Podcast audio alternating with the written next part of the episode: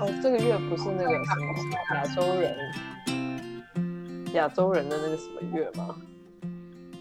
然后就会听到有一些人在分享他们的故事，我觉得哇塞，这真的是很神奇。像我就听我经理分享他的故事，他真的是从那种农村移民过来的。然后农村的意思是他他有秀他以前的那个照片，以前住老家的照片是要接雨水，没有自来水这种东西，然后没有洗手台，所以就是一个脸盆。然后他就有说，他十岁刚移民来的时候，就是看到水龙头打开有水会流出来，他就觉得超超神奇的。然后听到就觉得，天哪，真的是。广东，他是三十年前移民的吗？应该吧。那为什么这么穷的人还有机会移民啊？他说，因为他的叔叔帮他们申请之类的，我没有认真听。说实话，我没有认真听。机票离开应该都很难。嗯，然后最近不是有什么以色列那里有什么事情，打得很欢乐啊。所以我我不是很知道那里到底是什么情况，我一直光是那边有哪些国家都搞不清楚。就以以色列跟巴基斯坦主要就这两个，因为巴基斯坦的领地在早期被以色列给并吞了嘛，所以然后因为。有两个宗教，哎，三个宗教圣地还两个宗教圣地在那边啊，所以他们就会为了那个圣地而争吵，已经吵了好几年了。然后最近是因为以色列要把那个那原本是一半是巴基斯坦的旧区是巴基斯坦的，新区是以色列的。然后最近，但是旧区巴基斯坦那块地事实上有有人是以色列的人，所以那最近那个人要把那个地收回来，所以要把旧区的巴基斯坦人赶走。赶走，当然他们就不爽啊，然后就开始，一开始有些纷争了，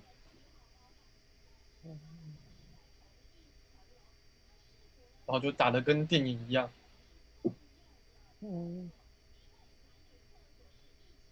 哦，反正然后简单说就，嗯，然后今天另外一个人分享的，我们今天有两个，一个是亚洲人，这个，另外一个是回教。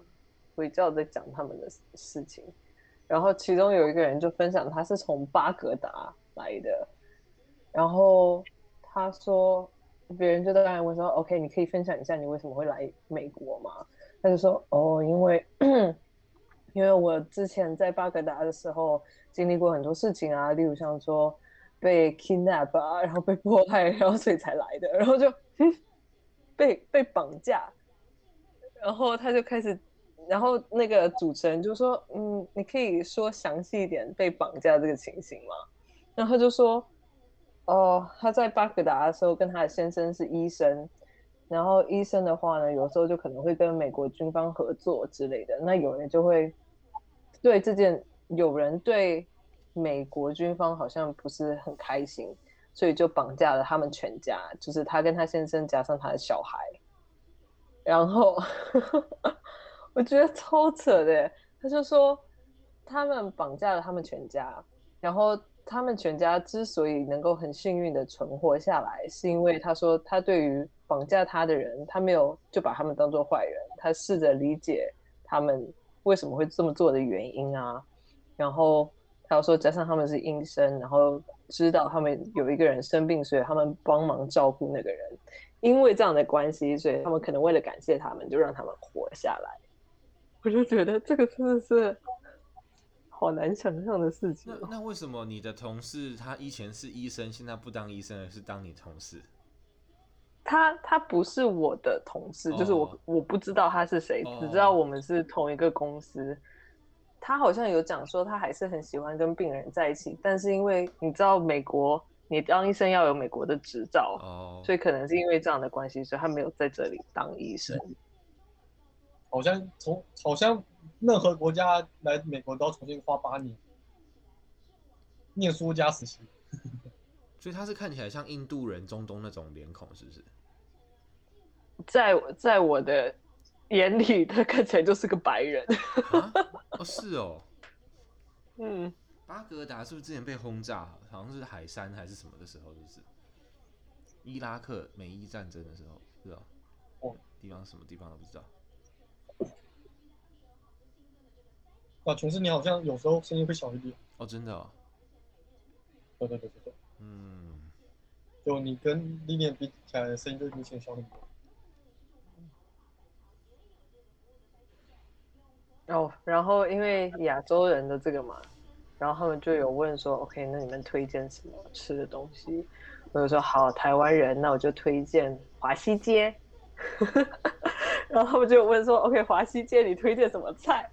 所以我就推荐了他们。当然除了排骨饭啊、三杯鸡之类的，我就推荐了猪血糕跟臭豆腐。你是故意的？我以为你会说吃蛇还是什么呢？哦，那个我自己都不敢吃。因为你特别讲华西街，我觉得为什么？哦，那是一家在 Elmhurst 的一家哦，那是老房子。哦，我上次问有老师的那家。嗯。哦，你是说在纽约那边？对。老他其实问了很多问题，我觉得有点难回答，所以我就挑个最简单的。哪些问题？不然现在来问你们。我最简单就是我回答的，我就说你最喜欢吃的东西是什么？然后你有什么关于这个吃的东西的一些回忆？这个是我回答的，我就说我随便讲了一个雪花冰，然后就随便讲一下，就说哦，因为台湾很热，雪花冰很好吃。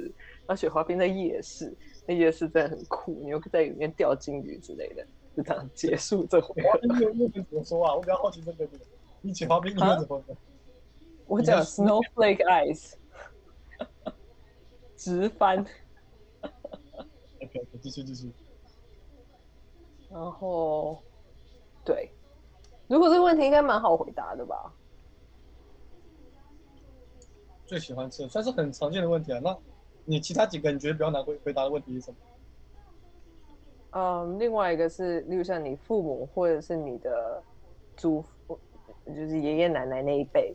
有没有教导你什么事情，讲什么话，让你可以受用一辈子的，就记得一辈子的。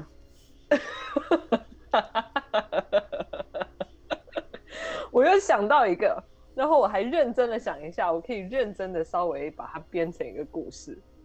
就是我想说，如果我真的要讲，我可以讲说，我小的时候，我的外婆教我。就是如果别人打我，我要打回去。真的哦？因为小时候我就会一天到晚哭啊，然后就去找外婆，就说：“哎，有人打我之类的。”他就说：“那你干嘛不打回去？”就哦，你感觉不是那种会打回去的人？就不是啊，所以我就只是可能不会再去 哭着找他而已。所以他们就是想要借由这些，然后了解大家不同文化背景的人，他们的故事，这样。对，啊。对。然后还有一个问题是你最喜欢的书，推荐一本你最喜欢的书，那个我有答。然后跟最后一个问题是什么？啊，我忘记了。那你们自己，你们可以挑一个回答吗？我可以，我可以，我已经准备好了。我最喜欢吃的，哎、怎么分享画面？我最喜欢吃的是这个叫做廖家面线，它就哦，我我要对准麦克风，可能刚刚就是没有对准。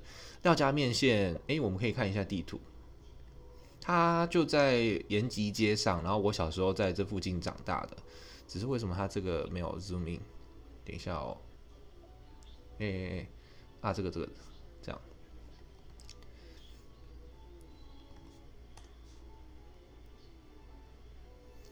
住在延吉街上。然后我其实现在住的离他还蛮近的，我现在就住在这个地方，我住在这个地方，所以我要过去，呃，还蛮蛮快的。然后，然后，所以我回来一一解封的隔隔两天吧，我就马上就去吃。然后那个阿姨还就是还记得，我们就会聊彼此，就是因为她她也知道我的事情，她知道我回美国，然后说啊你回来了什么之类。然后我就连续几天我都有去吃，但是我吃一吃那个呃，就又就因为疫情的关系，它就没有开了。这个廖家面线它的特色是，就是它是没有勾芡的，它是它是清面线哦。然后你看我连我的我我我都还有 po 照片。诶，这是我这，这是我 PO 的，对，就是我从小吃到大，我我国中的时候，我们国中家政课哦，然后就是问说，呃，大家去访问一家餐厅，然后就是有点像是给我们一些功课，就分组，然后大家去找一家餐厅访问他的秘诀啊什么之类的，然后我就带着一个录音笔，跟我的同学就一起去访问他，然后这个阿姨她，这个阿姨妈妈她还记得这件事，她就，然后后来我跟她提起这件事，她说，哦，原来那个以前那那几个小朋友是你哦，什么，因为她。她就是从小看我长大，我只要嗯，我从可能好像国中开始吧，还是小学吧，我爸就会以前这个地方还不是还不是店面，它是一个空地，所以你可以开车直接开进来这边吃。然后小时候就是吃了就觉得他们味道很特别，他们还会加九层塔，就蚵仔面上会加九层塔，然后就。很好吃，所以我以前在这边附近补儿童美语，所以我就会再骑过来，然后就变成我自己一个人吃，吃一吃这个姐姐哦。其实以前他这边他他以前这家摊子是一个阿伯在做，但是那个阿伯后来好像过世，听说是好像海钓被浪冲走还是怎么样，然后后来从此以后就变成这个阿姨跟她的女儿在做。然后阿姨好像有一阵子生病了，所以就变成姐姐在顾摊。然后最近这个姐姐她怀孕了，生小孩，好像已经生第二胎了。她生第一胎在怀孕的时候，我那个时候好像刚刚回来，就是去一年半前我有回来一下。然后现在她又生第二胎了。反正就是我从小，他们从小看着我长大。然后我只要有事没事，我可能出门之前，我都会来这边当早餐吃。所以他这一家蚵仔面线，呃，蚵仔面线摊对我来讲是非常充满回忆的。就是，而且它的味道真的也很好吃，只是我不太喜欢吃鹅啊，所以我后来都会叫他不要加鹅啊，这样。对，所以这就是我每每次我说如果想念台湾东西，我觉得其实我喜欢吃的东西都是有一些感情跟回忆吧。除了鸡二拉面是真的比较好吃啊，对。然后，所以我如果想到的我，我通常都会推荐这一家。对，就是我国中就国中的时候就想到这家，所以国中的时候做分组报告才会才会选择这一家。然后我停止分享画面。哦，我还第一次看到鹅拉面线是，不是那种勾勾哎？对，它是清面线。我是第一次看到。然后它是有点蒜味吧，我我还蛮喜欢那种呃大蒜的味道。哦，我刚刚应该是要给大家看那个人家拍的那个汤。可是其实我觉得看起来，如果你直接看画面是看看起来是差不多的啦，要实际上吃起来才会知道它的有多不同。哦，照片还是看得出来，因为没有勾芡的汤底跟勾芡汤底还差蛮多。哦，对对对，就是这样啊，哦，这个好好吃。可是有些人是不吃香菜跟那个跟九层塔的，对。那我是喜欢，所以我觉得很棒。好，面线里面加九层塔，对，很香啊。好，我分享到这里。特别，我觉得你吃的是回忆，不是吃。对，是的是，不是吃它的味道。因为我觉得东西好吃到一定程度，它就是会到一个一个一个阈值嘛，你就不会觉得说什么，就是你没有，我没有觉得世界上有什么东西是最好吃的，就好吃的东西都差不多那样。嗯就很像之前，嗯，不好意思，嗯，没有，你先讲。就很像歌唱比赛，我也总觉得我不知道谁是最好，谁是最唱歌最好听的。他可能就是有其他方面的特色，或什么会让你觉得他很强。但，但我觉得就像以前唱歌，虽然杨宗纬好像真的很厉害，但是我我觉得其他人就是你没有办法说真的谁谁谁是最强的，对，除非那个人对你有一些其他特殊的情感或什么。嗯，但好像杨宗纬真的可以让你感觉他最强，但可能是因为其他人不强。那如果全部都是很会唱的人在一起，你就不知道，就像张惠妹、什么萧敬腾跟杨宗纬好，就是那些最厉害的放在一起，你就不知道谁是最厉害，你只能用自己的喜好去评判了。对，嗯，对。我觉得这种小店很可爱，就是嗯，久了有点像是你就会自己形成一个小小的社交圈。哦、对对。然后就是那种老客人常光顾，就好像家人一样。没错没错，因为它里面有一个北北，就是我们是近五六年的时候开始，我常常去吃，就会遇到他，然后就会没事聊起来，他就会讲说他以前是台商啊，现在在那边退休了，然后他们就会听我的故事嘛，哦，我就是一个人，就是从美国回来的，然后过一阵子又要回要去美国了。然后反正就是我那个北北还跟我就是有时候聊一聊，我们就变成还蛮熟的。然后那个那个阿姨就说，那个那个阿姨我前几天遇到她嘛，她就说哦，那个员外，我前几天我们还提到你诶，结果你就回来了什么之类，就在讲说哦，不知道你那边疫情好不好？就是不是隔了一个礼拜，现在变成是台湾的疫情有问题了嘛？然后那个。然后那个阿姨还跟我讲说，她她不知道那个员外名字叫什么，就是她不知道她的真名叫什么，就是她是一个来了好多年的常客，可是阿姨也不知道她叫什么名字。然后就讲说，嗯，她只知道她叫员外。然后我以前我好像某一年我突然跟我跟朋友去 Costco 逛街，还遇到那个员外的一家人，然后我们就说，哎，你是那个阿米索的那个叔叔，然后我们就打招呼。所以我就觉得，就像你说的，就是社区之间会彼此认识。然后还有就是最近不是开始实名制、实联制，就是小摊子通常就会摆一张纸，然后让你写名字跟电话嘛。所以我我就想到说，哎，这样子其实阿姨就可以借由这个认识员外叫什么名字，对。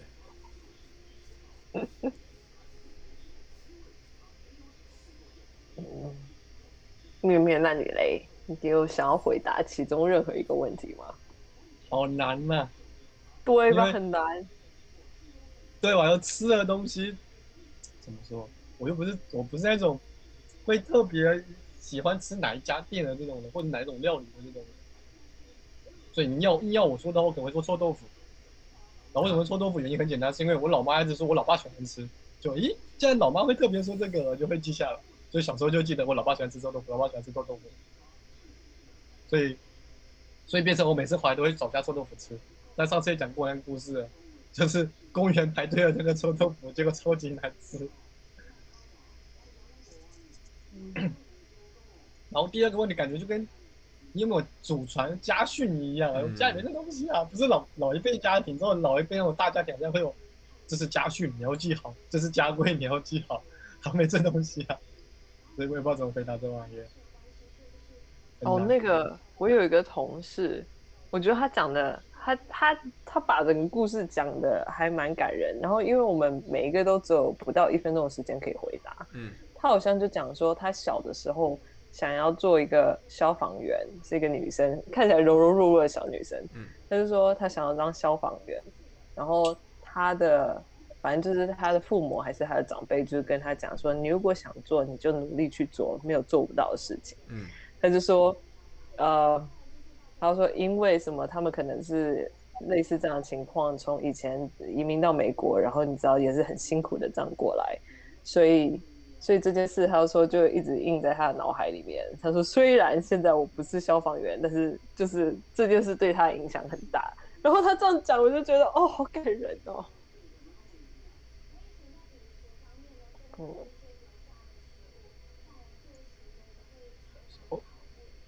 但是我我就只想得到我们家要打回去这件事，打回去？对啊，什么事啊？就是别人打我，也要打回去。嗯。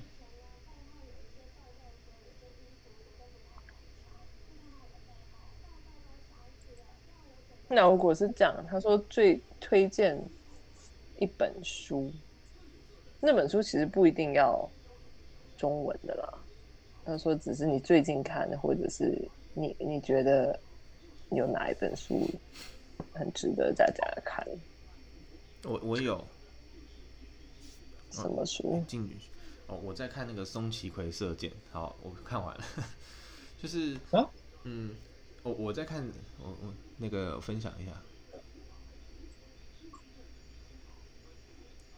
就是大家不是就说这个这个女生有写轮眼，她做什么都都很厉害那个。Uh, uh, 对，我刚刚在看，因为我上看过上集，我没有看到她这个。对，就是有一个日本女艺人，她做她做学什么东西很快那个。好，我看完了，我看完了。好，呃，我我也有我我要分享的书一本书呢，叫做呃告别娑婆，《The Disappearing of Universe》。它是一个有点像是 New Age 呃类型的书，就是最近还蛮这几年不是还蛮盛行那些新新，就是它有点不像是宗教书，但是它哦它是它在书呃在书店里面是分类为宗教类型的书，但它是比较呃新形态的，然后嗯。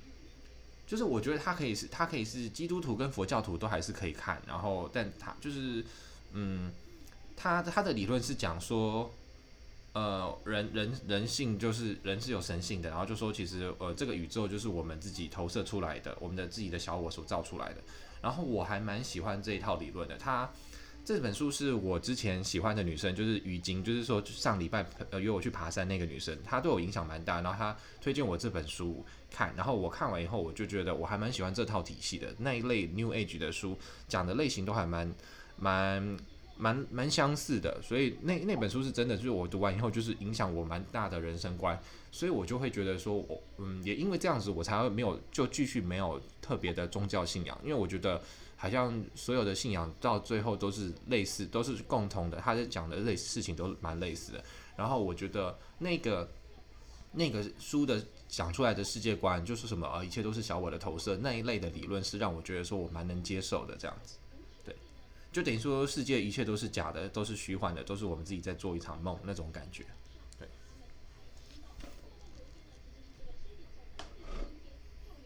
然后我是这样喽，为什么要加班？因因为因为呃，因为读完那一那一本书，那那本书他这样讲了，他的终极目标就是说，我们人要唯一要追求的事情就是叫做宽恕这件事，就是把事情所有事情都宽恕。你刚才讲的什么加班什么东西，呃，嗯，哦好，就是我们的小我投射出了这个宇宙跟这个世界，让我们去相信它是真实的，所以我们才会执有各种执着，让我们放不下，然后。呃，所以呃，那本书就是讲说，我们我们只要懂得真宽恕，然后懂得爱，一切事情都会化化解，然后我们就会从这个梦境中醒来，然后所有的什么爱、什么恐惧啊、憎恨啊、什么那些负面的情绪，都是都是呃爱的反面，就是小我投小我制造出来的情绪，要让你相信这些事情是真的，让你放不下你的执着。所以他说他的意思就有点说，当你真的所有事情都放下的话，你就会从梦中醒来，等于说你就会你你就会瞬间。呃，回归天堂，然后你就会发现所有一切事情都是假的，对，就是有点，这就有点，有一点像是骇客任务，或是那种很那那个，嗯，很科幻的那那种讲法。但是我不知道为什么，我就是觉得这个这个道理它可以说得通所有的事情，然后会让我觉得说，哎，我我会蛮，然后因为它这这个体系，它有很多类似的新的 New Age，他们最后其实我觉得都讲的事情都还蛮相通的，所以我就觉得我还蛮喜欢这个这个感觉。对，然后我看我刚看完那本书的那那那阵子当下，我常常跟朋友出来都在讲这件事，所以我们那个时候我可能比较会解释这些东西，但是渐渐这些东西已经内化到我的生活，所以我一时之间不太好，不知道怎么怎么好好的诠释跟解释，但是它嗯，对我对我的人生观影响蛮大。后来后来还有 第三本、第二本、第三本书，嗯，我很喜欢，也都是这些灵性有关的。呃，几年前我去参加一个，我我，嗯，我想一下，哦，我知道，我我之前有去上催眠课嘛，然后有一次我在上催眠课的 follow up 的工坊的时候，我遇到一个同学，他只是我催眠课上认识的同学，他跟我讲说，哎，我最近去参加另外一个课程，真的超棒超神的，你一定要去试试看。他说那个叫做情绪密码，所以你们现在可以 Google 去情绪密码，它是一个国外的一个体系，叫做 The Body Code，它引进到台湾，然后有一个呃。有一个趋势科技的一个一个工程师，他把它翻译，呃，把它引进，然后这套把这套体系引进，然后他成为他的翻译，叫做陈维廷，他就是那本书的中呃台湾中文版的授权的翻译者，也是老师。他开了一个工坊叫情绪密码，这个情绪密码，他的他的做法就是说呢，呃，我们所有的事情都是我们所有身体一些难难以解释的一些疾病跟病痛啊，都是来自于我们呃。可能的一些受困情绪，它是连接某一些情绪的。那嗯，发明这套体系的那个博士，他他好像自自己本身也是基督徒，然后也是类似，然后但是他后来也是蛮走这些灵灵性体系、灵修体系的。后来好像是好像是说什么，他听到圣灵的声音什么什么，就教他的这套体系还是怎样，忘记了。然后这套体系的做法很有趣，他只是说，嗯。他他有标标了一个每人的六十，好像六十个不同的情绪，他有一呃有一个表格，然后他他会用一些肌肉测试的方式去引导你问自己的身体说，哦，假设呃我讲一下，假设我什么，假设哦好，我的脚踝会痛，我脚踝为什么最近会痛？然后你就可以问自己，然后你问自己的方式，你就可以用肌肉测试，然后它有分 A 表跟 B 表。呃，不然我我 Google 一下那个表格，我们来玩一简单的玩一下好了，叫做情绪密码，然后看看有没有表格哦，图片，哦这里这里这里找到了找到了，然后我分享一下我的画面，分享画面，这样，然后这个表格就是我们讲义的讲义封封面就是长这样。好然后陈维婷老师就是他，好，就是这他就有 A 表跟 B 表，然后有六十个各种情绪嘛。好，那我要怎么样问我自己的身体？就是我们可以做，哎，这样你们就看不到我的，我没关系，那我我我就等一下再回来分享。好，就是有各种方式，就是有这种叫做环形测试，然后或是叫怎么压身体这种测试。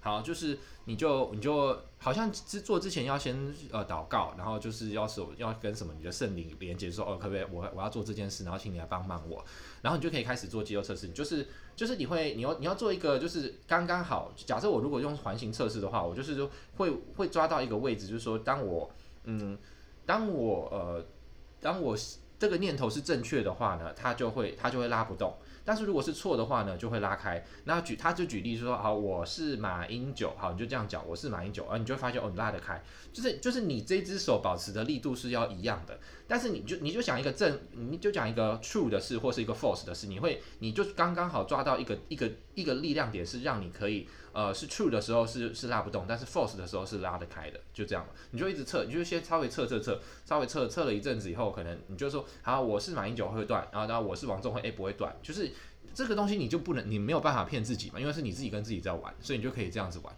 好，那玩玩到最后，以后开，你就问了一些问一系列的问题以后，开始 set up，你就说好，那差不多这个，那我可以开始做了。那你也可以就是。呃，压自己的手，或是找别人压你也可以。但是如果这个的话，你可以自己做，那你就不用有别人帮你。好，然后我就问说，好，那呃，我这个脚踝的这个病痛的问题是是在 A 表格还是在 B 表格？好，那我们就呃，什么叫 A 表格、B 表格？他把所有受困情绪都分成 A 表 A 栏位跟 B 栏位。好，那那这样子，那假设他就，然后我就说是，请问是在 A 表格吗？哦，断掉了。那我就再问，那请问是在 B 表格吗？哦，没有，所以就表示他是在 B 表格。好，那请问他是在 A 表格类的第一列吗？嗯，不是。呃，第二列吗？不是。哦，第三列吗？哦，是。好，那你就说是。好，那你就说，请问那我这个。我这个关于我脚踝病痛的这个受困情绪是跟困惑有关吗？嗯，不是哦，是跟防卫有关吗？诶，是，好，你就知道说哦，他是他是防卫，那就找到这个，因为他说每一个每一个是每一个问题，每一每一个事情都是跟你的呃身体里面的受困情绪有关，所以你当你就找到这个受困情绪，然后你释放掉它以后，你就可以嗯得到舒缓，然后所以他他就，所以他那你怎么释怎么释放？释放的方法很简单，他就说。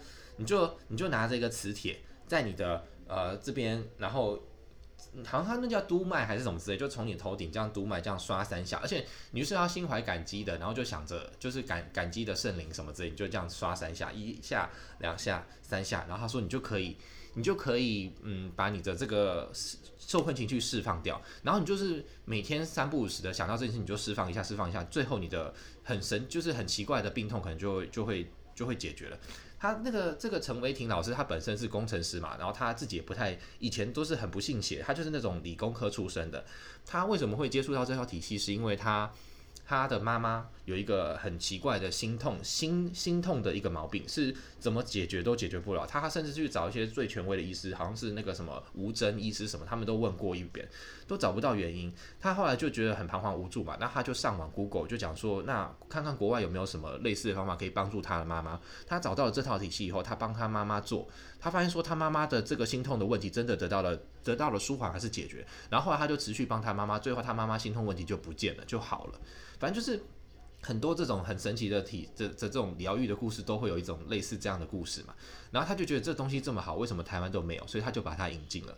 对，所以这个是这个情绪密码的 Body Code 的这个故事。那我我我，可是你看啊，我讲了这么久，我都还没有讲到说这这我影响我人生很重要的第二本书是什么，并不是这一本情绪密码，并不是这个陈为廷老师他引进的这本书。陈文，因为陈文婷老师他最近我再去看，他好像已经被美国官方给给取消了他的这个呃讲师资格。那我自己我自己可以蛮理解，因为我去上他的课的时候，我觉得这个老师他个人风格太强烈，他他有点走偏了，因为他后期就会讲一些别的别的东西，他会加入一些别的，就是好像什么钟摆测试什么之类，他融入了太多自我风格，然后可能有点走偏原来的这个体系，然后他个人也。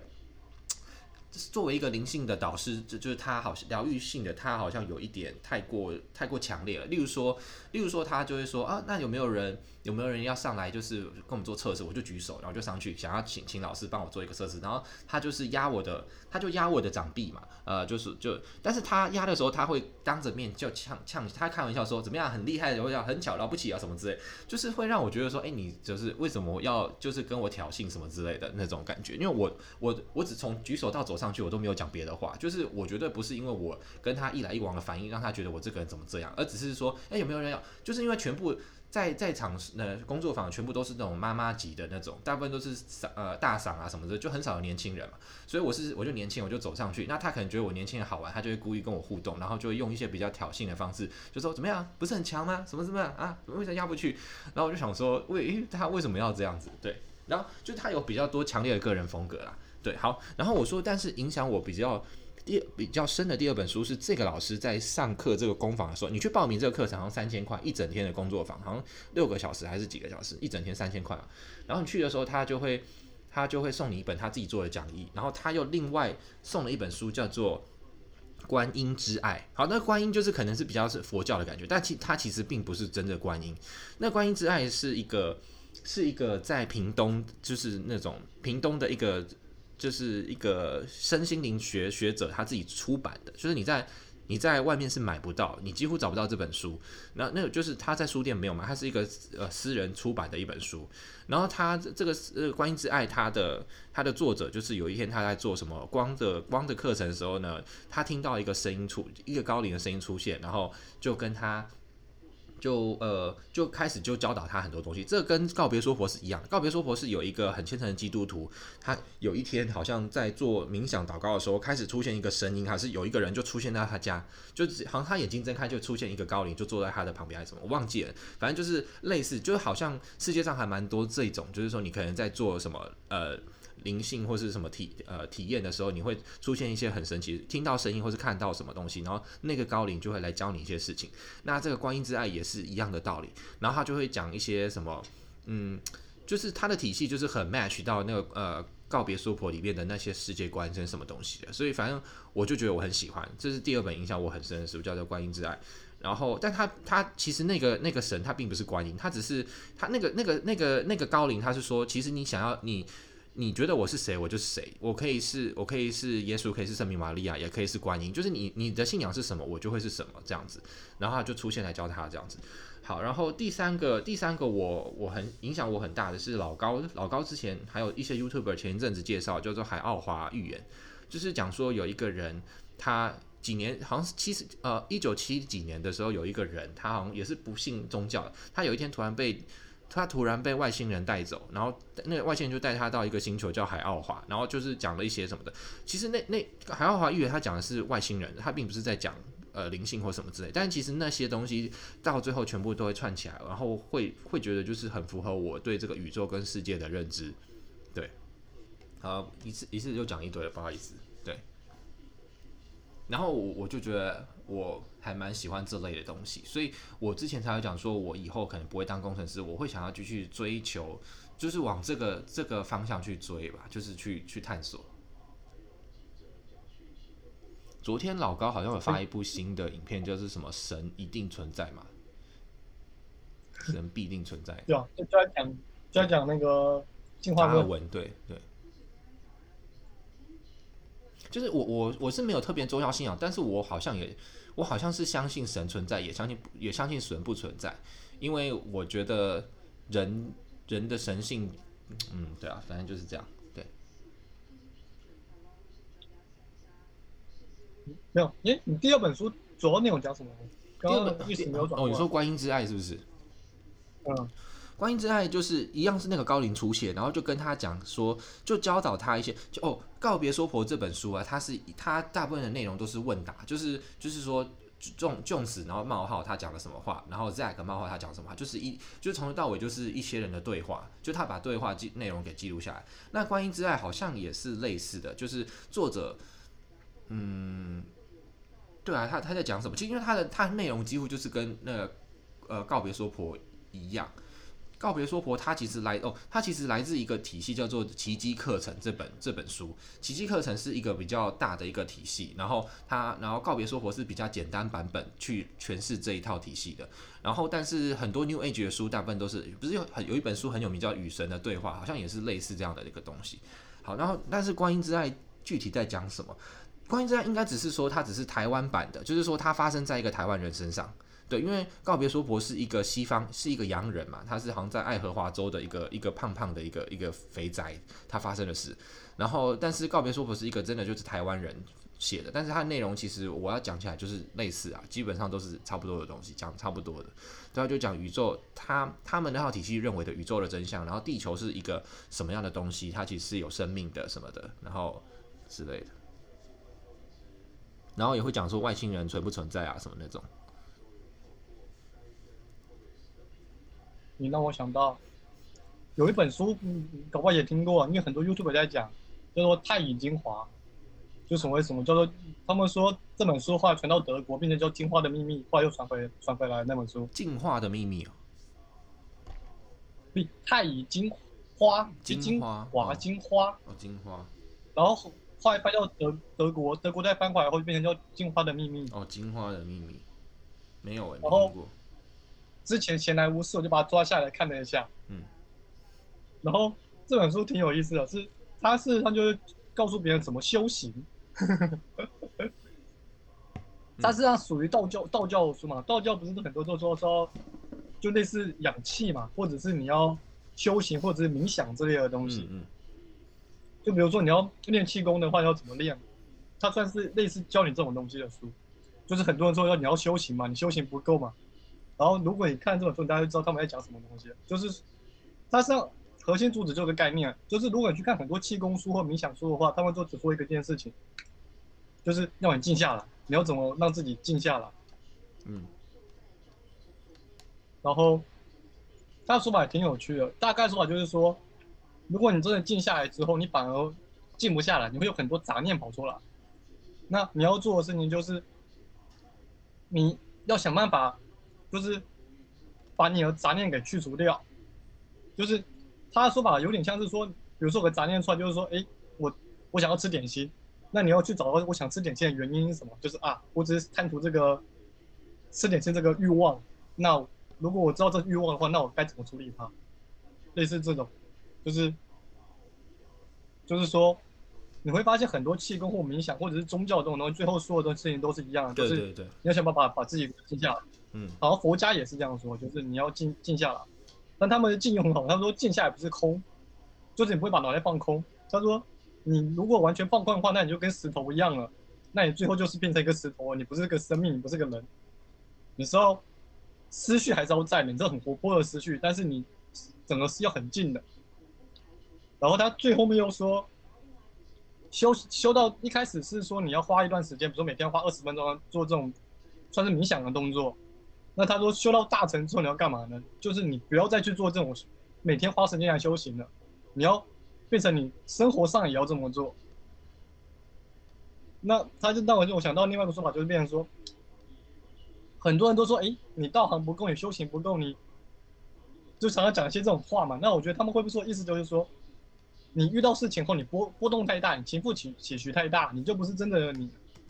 我总觉得好像是这样。为什么会这样想？是因为。看到我外甥，嗯，那就变成感觉上就是，因为他很年纪很小嘛，年纪很小的话，他就比较很容易被波动，就是有事情来，他马上就会一惊一乍的。那这个时候是不是就所谓的叫修行不够？因为他没他没他不知道怎么把自己静下来，嗯，所以他很容易受到外界干扰，就是打这种感觉，我也不知道怎么解释。你讲你讲这个让我想到，呃，我我之前快要被 Facebook fire，还是已经被 Facebook fire 以后，就是我常常会开车出去嘛，然后那阵子开车出去的时候就会听 Clubhouse，我最近已经不太上 Clubhouse，然后 Clubhouse 就是有有时候网龄会开一个私人的 room 嘛，然后就一些人加进去，有一次那个 room 里面只有大概四五个人，五六个人，然后大家还记得那个 不是有那个康熙，不是有那个那个那个皇帝嘛？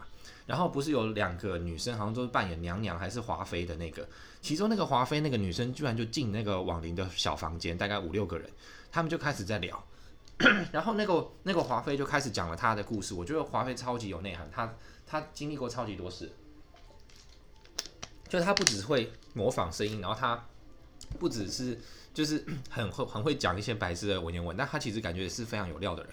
她好像就是在。她好像是在北京当工程师的一个女生，然后她可能因为工作还创业，认识到一些学姐什么的。她在讲她辟谷的经验，辟谷是辟谷的辟 是辟谷，就是所谓的道教的，就是呃绝食不吃饭。他说他之前经经历过一个呃，他因为朋友的介绍推荐呢，他认识到一个很厉害的道人，然后那个道人就是带他们去深山里面做辟谷，然后辟谷好像是十天还是好几天。都不吃东西，是完全不吃东西，都只喝水哦，每天只喝水。然后早上四点多就起来，然后很早就要睡。然后他说他那一阵子辟谷的时候，嗯，他觉得他身体真的这种状况都变得非常好，就是很多事情都不能做，然后每天要配合那个作息做辟谷。他就说那个那个老师叫做大大夫道人，我还特别去 Google，我那我刚刚还在一直在想他的名字叫什么，忽然想到了，他叫做大夫道人，叫这个，他就说。